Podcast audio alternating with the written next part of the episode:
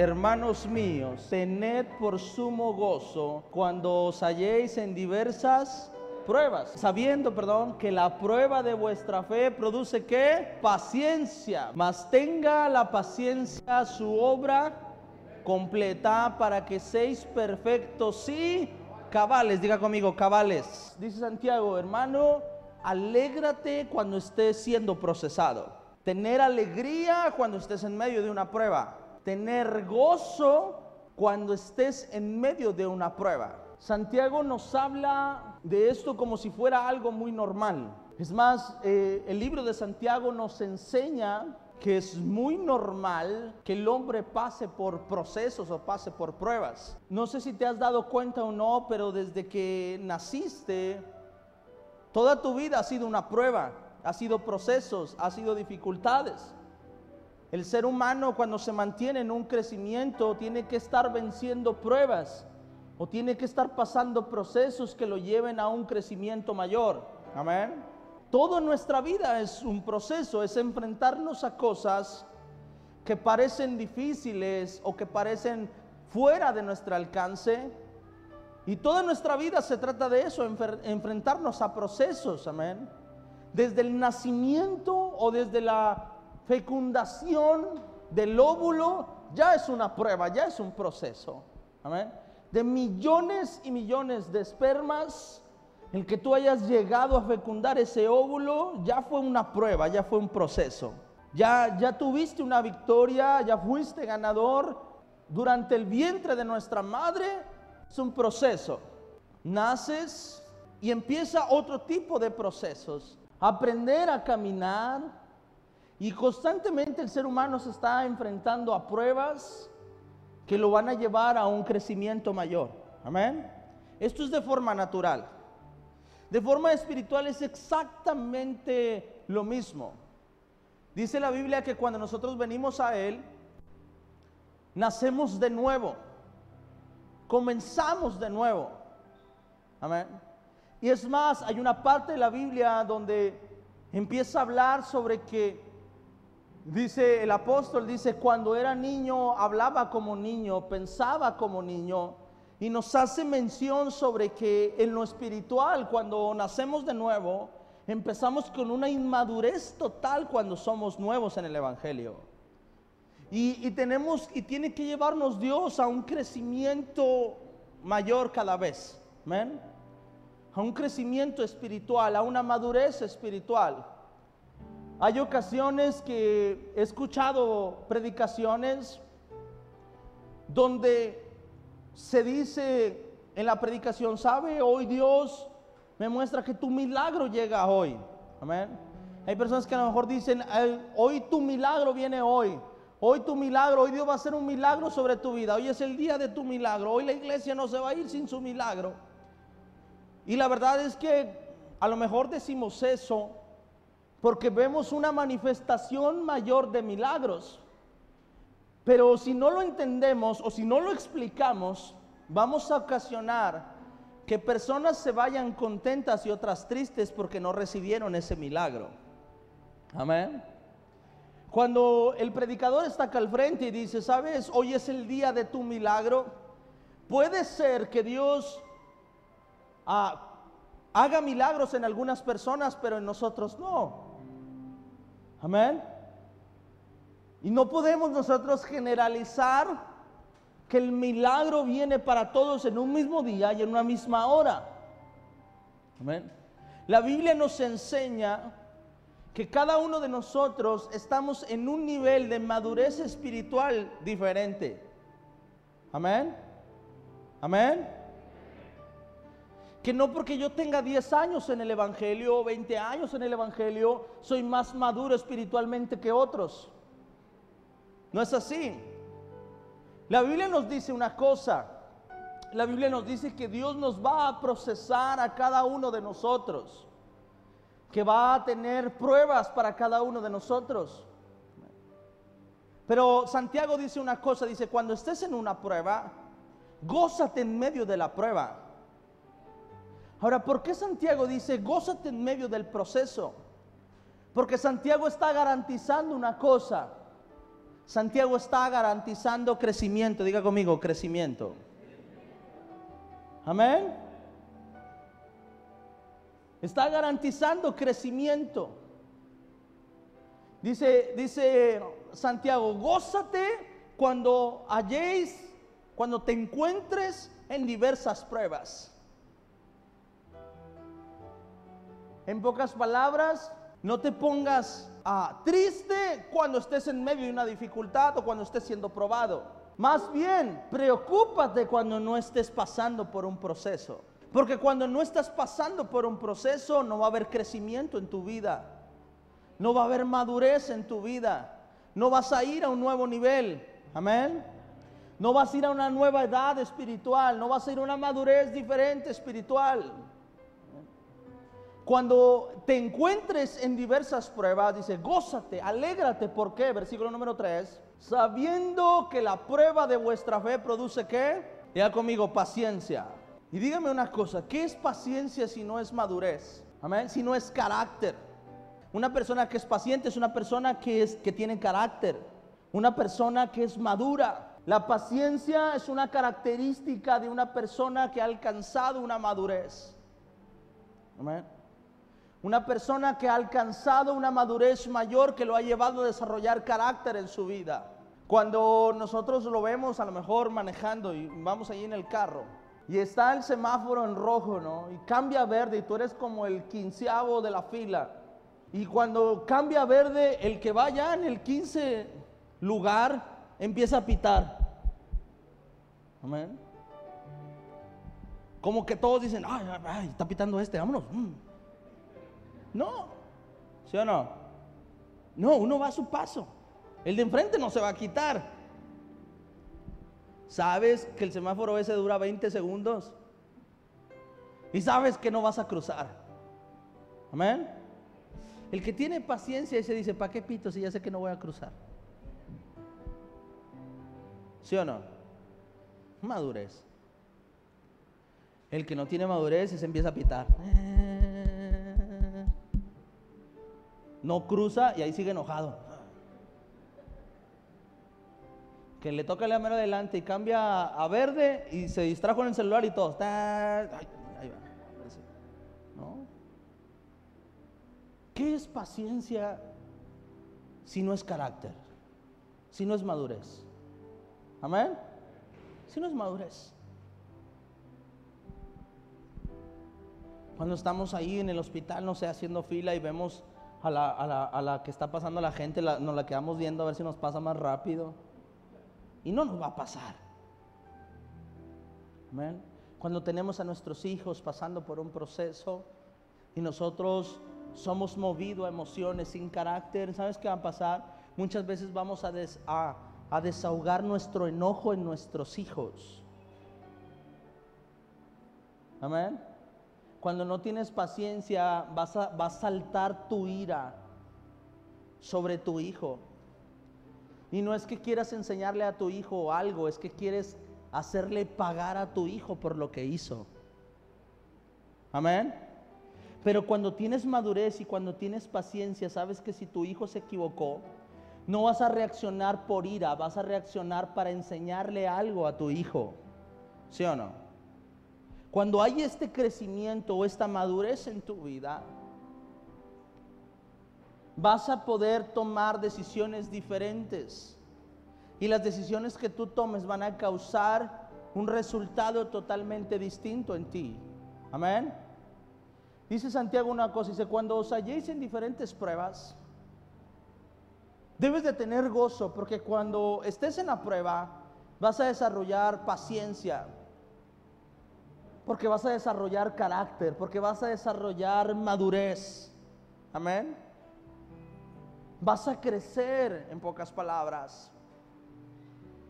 Santiago habla de la prueba como si fuera algo normal en nuestra vida, como si fuera un 90% de nuestra vida prueba y un 10% tranquilidad. Y es que esto es así. Me gustaría decirte que hoy es el día de tu milagro para todos, pero no es así. Hay algunos de nosotros que tenemos que seguir siendo procesados porque Dios nos quiere enseñar aún todavía más cosas. Amén. Amén. Yo recuerdo que a Santiago y, al güerito le regalaron una bicicleta ahora en Navidad. Y cuando le regalaron una bicicleta, era del mismo tamaño las dos, solo de diferente color para que no se pelearan. Y las dos tenían llantitas. Y cuando se las regalan, se las regala mi mamá, cuando se las regalan, Santiago se sube a la bicicleta y él aprende en 10 segundos a andar en bicicleta. Y el güero se subía y para empezar no alcanzaba los pedales. Amén. Y se desesperó y lloró. No pudo andar en bicicleta. Yo no, no puedo decir que eso era justo en ese momento, porque uno era dos años mayor que el otro. No puedo decir que al otro le faltó fe, no puedo decir que el otro no es tan inteligente como el mayor. Amén. No puedo yo comparar eso porque están en una madurez totalmente diferente, ¿sí o no? El peor error que una persona puede cometer dentro de una iglesia es creer que si Dios hizo un milagro con uno, lo tiene que hacer conmigo ya.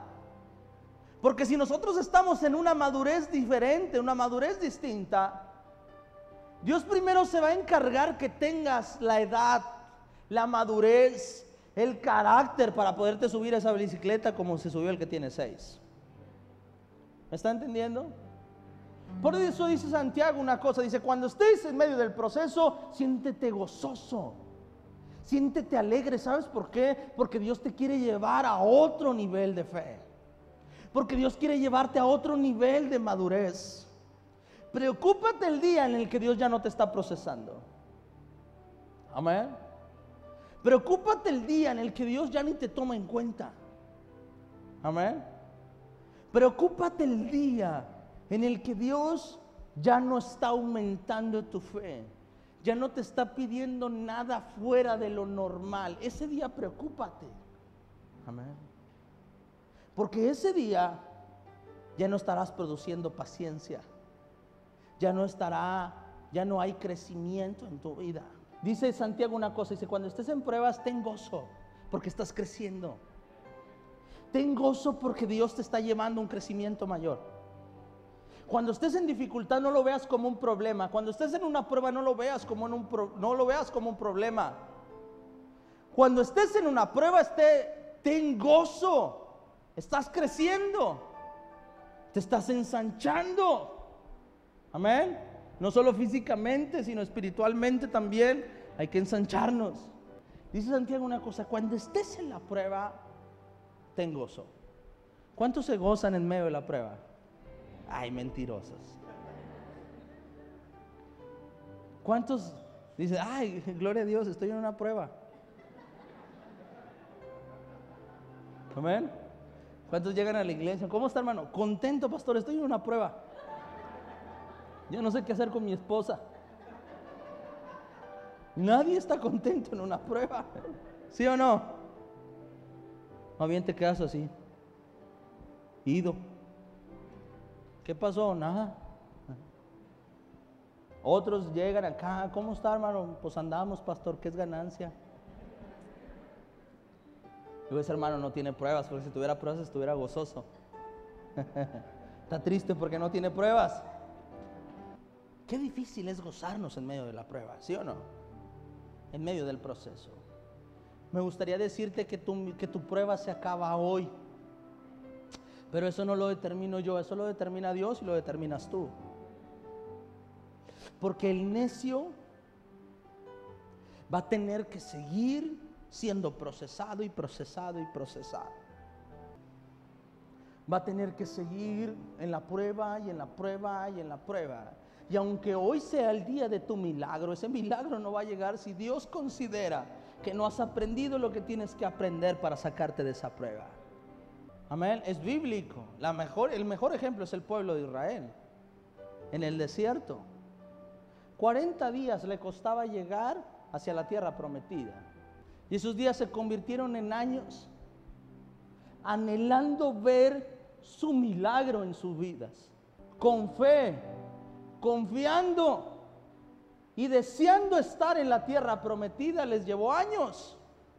Porque simplemente Dios creía que no estaban listos para entrar a esa tierra prometida. Y se los demostró al final cuando los llevó a espiar la tierra. Se los demostró al final. Dios en medio del proceso quería en el desierto quería enseñarles que no había otro más grande que Dios. Para este punto el pueblo de Israel tendría que pensar esto, tendría que decir, estemos donde estemos, Dios se va a encargar de alimentarnos. Amén. Amén. Es más, al ver caer maná del cielo todos los días, ellos pudieron haber dicho, Señor, ¿y por qué no nos hace la tierra prometida aquí en el desierto de una vez? Si haces caer maná, que no hagas crecer aquí. Ellos debieron haber llegado a esta fe al ver la gloria de Dios de ese tamaño. Cuando viene la noche, viene el frío y viene el frío de una manera increíble. Y Dios levanta una columna de fuego para que no tengan frío. O sea, ellos tendrían que llegar a este nivel de fe en el desierto y decir, Jamás me preocuparé de qué vestir. Jehová me cubrirá todos los días de mi vida. Pero la Biblia me enseña que ellos nunca confiaron en Dios aunque vieron todos esos milagros. Que siempre confiaron en Moisés y no en Dios. Porque cuando Moisés se desaparecía en el cerro, buscaban otros dioses. No era que faltara Dios en su vida porque a Dios no lo vieron. No era que extrañaran a Dios, es que extrañaban a Moisés. Y cuando Moisés se escondía, tenían miedo y ya no sabían qué hacer. Y adoraban otros dioses, hacían otros dioses. Levantaban a otro que los cuidara, que los protegiera. Aarón, ¿por qué no te lanzas tú? María, ¿por qué no te avientas tú como si fueran candidatos?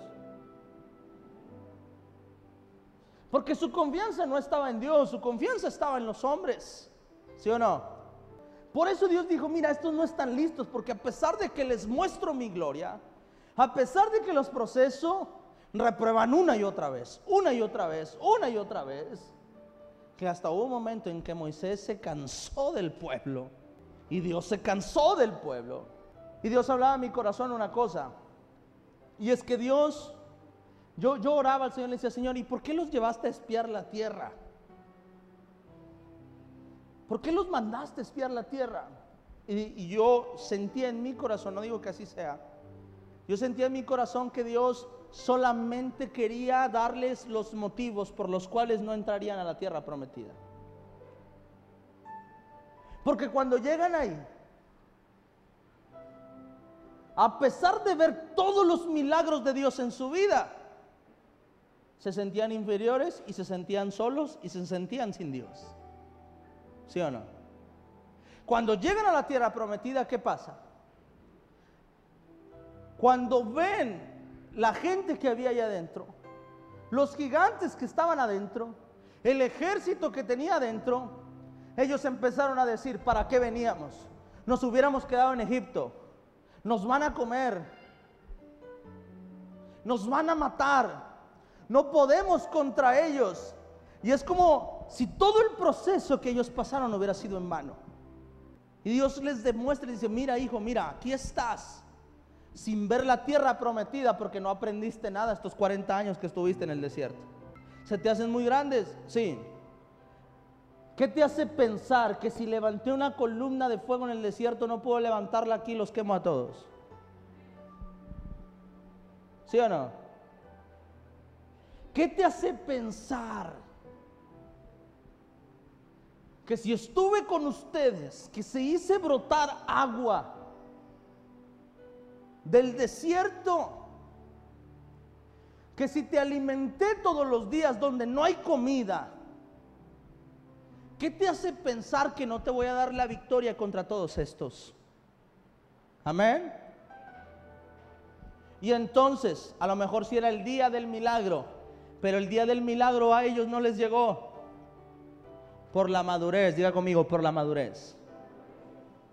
porque Dios fue malo, no. Sino porque no aprendieron nada, porque no estaban listos, porque cuando llegaran al poder, porque cuando llegaran a la gloria se iban a olvidar de quién era su Dios. Porque cuando estuvieran ahí se iban a olvidar de quién les había dado la victoria.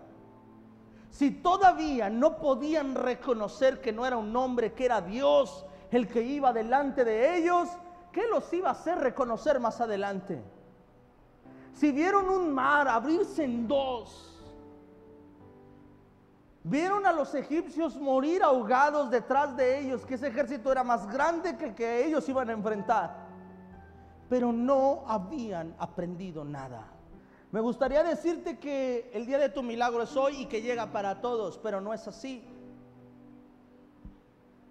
Hay pruebas en nuestra vida que deben de seguir y que deben de estar ahí y que van a estar ahí todavía porque Dios quiere enseñarte algo en medio de ese proceso. Porque Dios quiere enseñarte algo en medio de esa prueba. Amén. No veas como algo triste estar en un proceso. Velo como una oportunidad de crecimiento. Cuando lo ves como esta oportunidad, ¿sabes qué va a pasar? Dios te va a dar sabiduría, Dios te va a dar discernimiento y Dios te va a ayudar a vencer esa prueba. Dios te va a ayudar a vencer ese proceso. Pero cuando tomas el proceso de una manera negativa, ¿sabes qué va a pasar? Te vas a ahogar en ese proceso. Te vas a ahogar en esa prueba. Ahora que estábamos nosotros en el proceso de la iglesia, se acabaron los fondos, se acabaron los recursos, se acabó todo. Y entonces empieza, el pastor empezó a entrar en pánico. Y empezó mi fe a trabajar. Entonces leo Santiago y me dice, cuando estés en prueba, tened gozo. Y yo,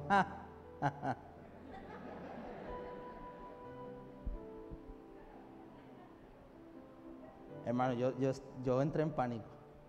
Usted no lo sabe, pero me adelgacé. Nah, es grande.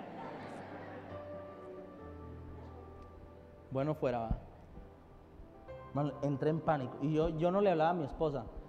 Estaba serio todo el día y mi esposa, ¿qué tienes? Y yo, no, no, no serio, hermano. Yo cuando me preocupo me pongo serio. Estaba serio, serio. Y Dios empieza a tratar conmigo en medio del proceso. Amén. En medio de la prueba. Y en ese momento dices, ¿qué voy a hacer? Amén. ¿Qué voy a hacer? Pero Dios es bueno. Amén.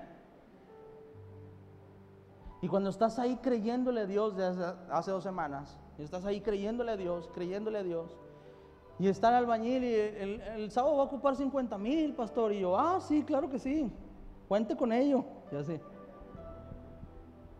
Y no, pues vendo al Santi a ver qué hago. Y ese momento Dios te empieza a procesar.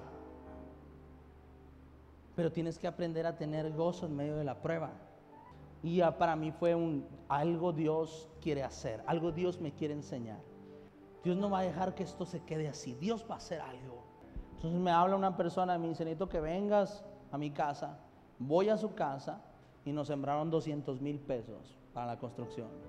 Y yo me gozo en medio de la prueba, Señor. Y hasta hoy no debemos nada, hasta hoy. Y esta semana Dios me va a volver a procesar y ya estamos, ya estamos con gozo, Señor. Pero cuando uno tiene fe en medio de la prueba, ¿sabes qué va a pasar? Te va a llevar Dios a un nuevo nivel de fe. Amén. Dios te va a llevar a un nuevo nivel de fe. Me acuerdo cuando recién empezamos la iglesia que nuestra fe era comprar 20 sillas. Esa era nuestra fe. Vamos a creerle a Dios para comprar 20 sillas. Amén. Después fuimos creciendo y creo, ay, la fe para poner climas. Amén. Y ahora Dios nos está llevando a otro nivel de fe, de construir casa para Dios, que va a costar millones. Y entonces volteas atrás y dices, no, pues sí he crecido. Amén. Mi fe sí ha crecido, mi madurez sí ha crecido. Amén. No, cuando volteas a ver atrás, digo, oh, me acuerdo cuando me costaba pagar 6 mil pesos de renta, hermano. Cuando teníamos que orar para que se multiplicaran los 6 mil 500 pesos de renta, porque nomás se contaban 3 mil. Y ahí estaba uno orando. Amén. Vas creciendo conforme vas aprendiendo y vas aprendiendo a tener gozo en medio de la prueba, vas creciendo. Pero eso no pasa de la noche a la mañana. Dígame amén. Eso no pasa de la noche a la mañana.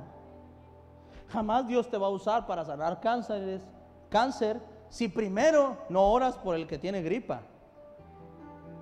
¿Sí o no? Vas a ir a un nuevo nivel de madurez. Si no le crees a Dios por lo poco, Dios jamás te va a poner en niveles o en retos de creerle a Dios por lo mucho. Si ahora te ahogas con tu proceso, jamás vas a estar en procesos más grandes. Porque dependiendo de la madurez es el nivel del proceso el nivel de la responsabilidad que le das a un hijo. Tienes que enfocarte en orar para que Dios empiece a mostrarte lo que tienes que aprender hoy para que tu milagro pueda llegar. Para que puedas salir de ese proceso, para que puedas salir de la dificultad. Tienes que enfocarte en orar y decirle, Señor, ¿qué me quieres enseñar? ¿Qué me quieres mostrar? No es decirle, Dios, sácame de mi proceso, es decirle, Dios, ¿qué quieres que yo aprenda para poder salir de este proceso? Porque te hago un daño si te cruzo sin, sin haber aprendido esto primero. No se trata solo de dar, no se trata solo de entregarte cosas en las manos. No se trata solamente de hacer milagros en tu vida. No se trata solamente de entregarte cosas que tú anhelas. Se trata de que aprendas, de que madures, de que crezcas y de que lo que tengas en tu mano pueda ser algo de bendición para ti y tus generaciones. Dios te quiere a ti en este nivel. A lo mejor hoy estás aquí o estás aquí o estás acá. Pero para llegar a este nivel tenemos que pasar con 10 cada nivel en el que estamos. Tenemos que aprender a confiar en Él. Tenemos que aprender a depender de Él. Tenemos que aprender a poner a Dios en primer lugar antes que cualquier cosa.